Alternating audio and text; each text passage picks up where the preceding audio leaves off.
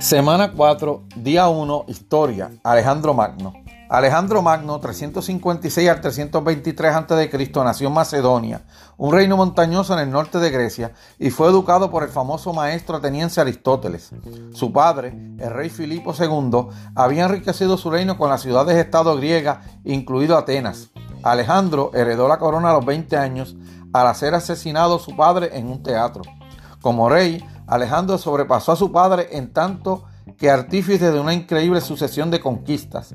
Creó un imperio sobre la mayor parte del mundo mediterráneo de su tiempo, sometiendo a sus ejércitos a partir de Macedonia, Grecia, Siria, Egipto, Mesopotamia y Persia.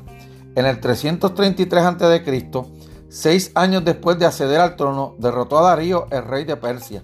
Con el tiempo, extendería su imperio hasta India, su reinado acabaría de forma abrupta al morir en Babilonia a los 33 años de edad. El imperio que había quedado se lo repartieron sus oficiales, pero siguió en pie durante cientos de años hasta ser conquistado por los romanos.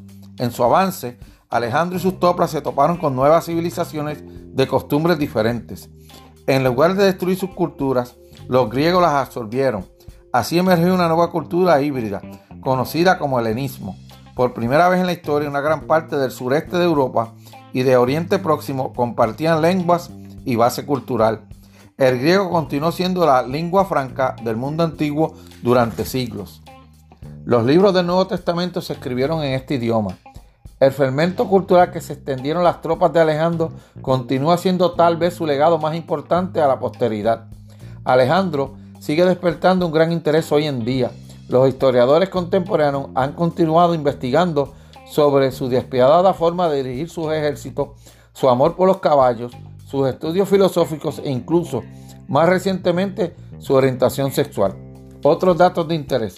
De niño, Alejandro estaba descontento con la conquista de su padre.